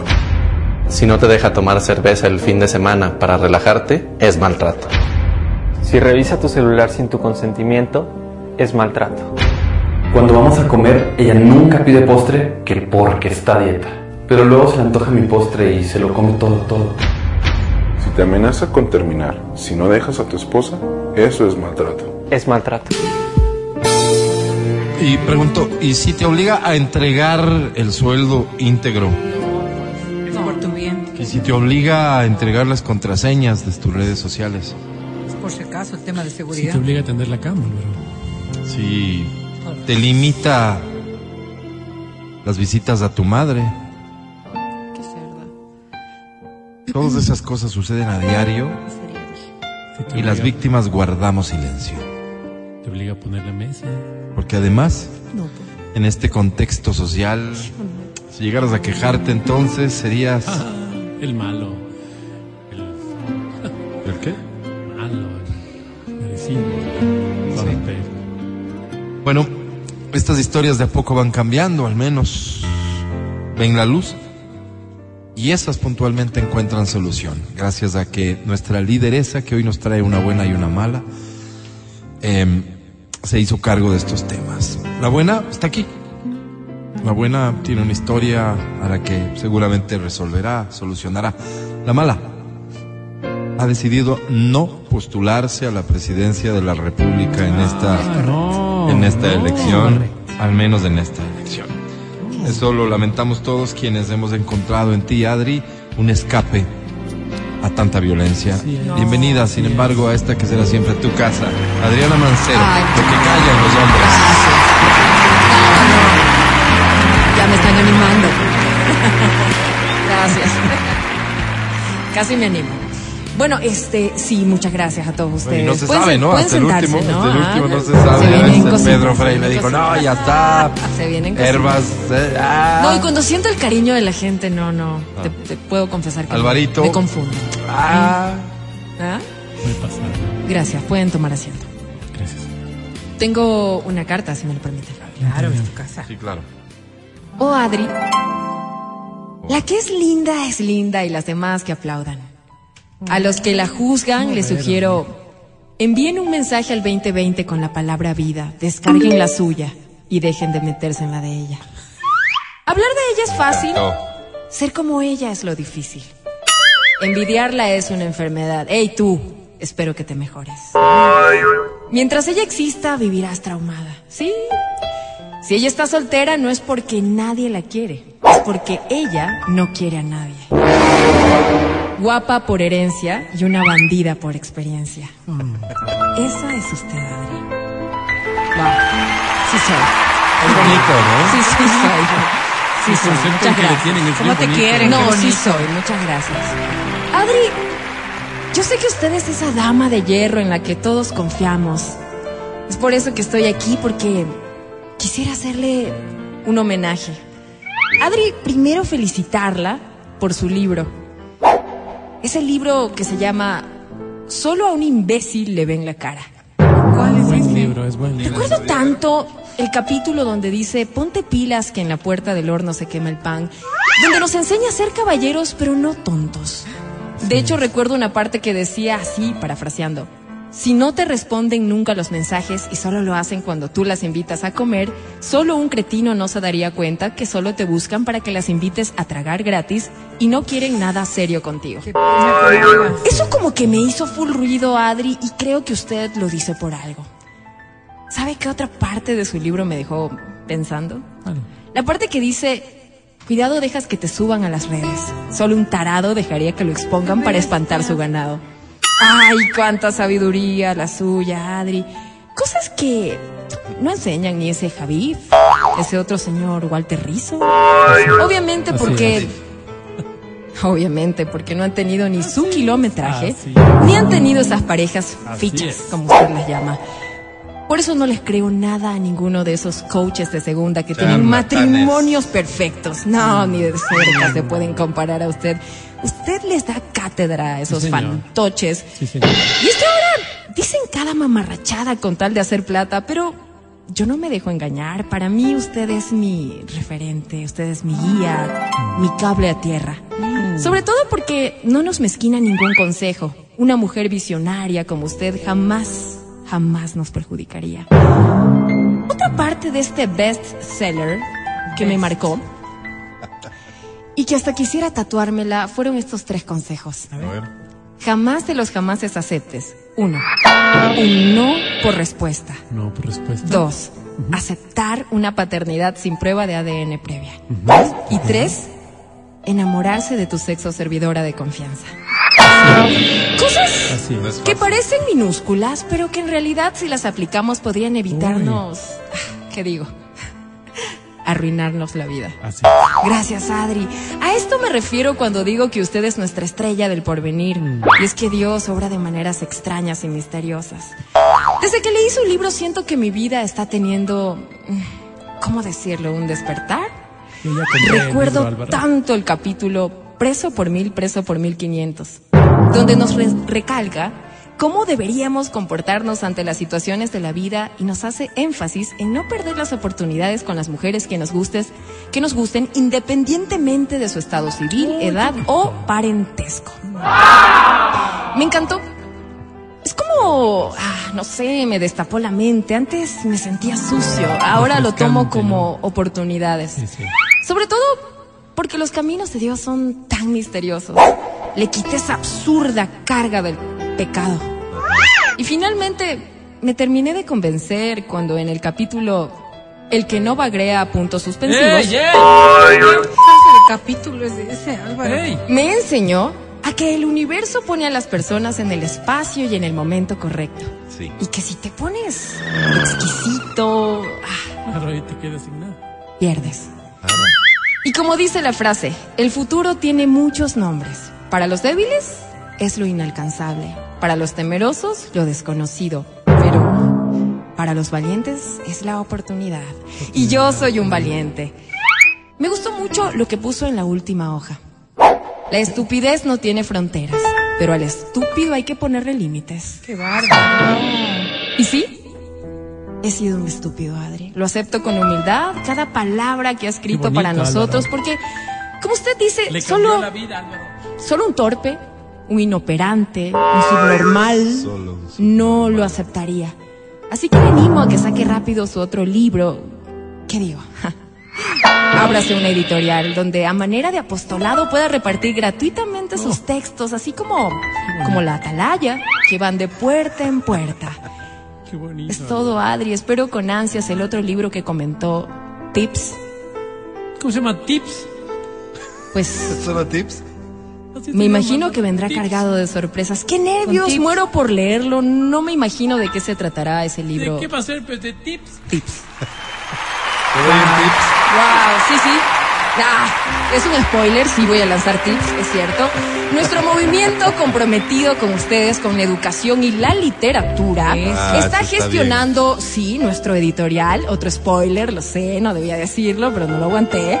La verdad fue una grata sorpresa la acogida de mi primer libro, eh, Solo un imbécil le ve en la cara, que de hecho se iba a llamar Si te ve en la cara, es por imbécil, pero me pareció como un poco Sí, sí, agresivo. Amigable, sé, como ¿no? que Sí, sí, no iba a impactar tanto, entonces Sí. sí. se vienen cositas, sí, ya Más acabo de spoilearlo. Te concedo la demanda y, y si vamos a hacer ese plan, sí, de puerta en puerta, pasa sí, nada. de Bueno, bueno. plan de puerta en puerta, sí, puerta a ¿Pues puerta vamos no a visitar.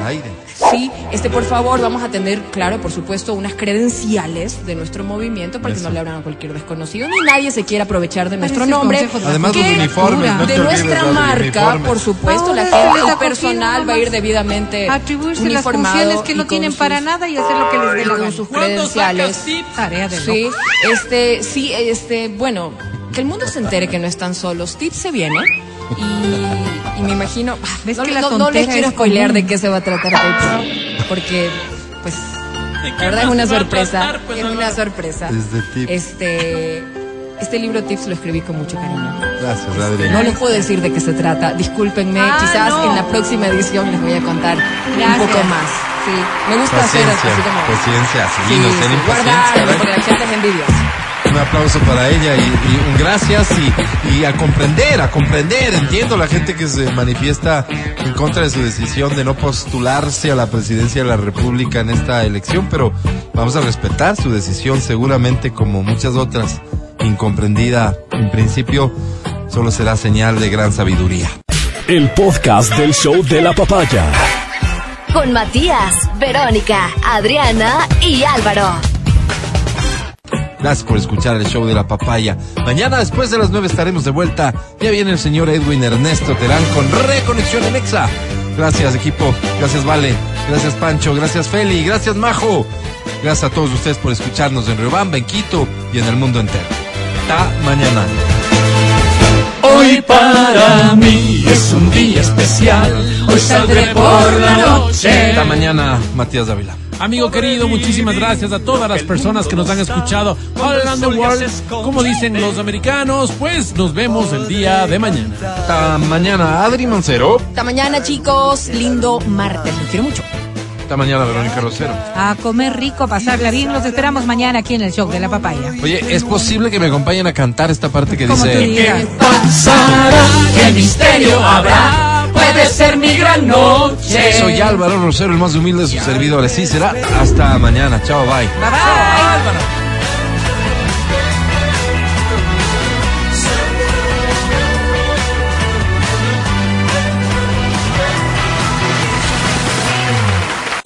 Hasta aquí el podcast del show de la papaya. No olvides seguirnos y habilitar las notificaciones para que no te pierdas nuestro siguiente programa.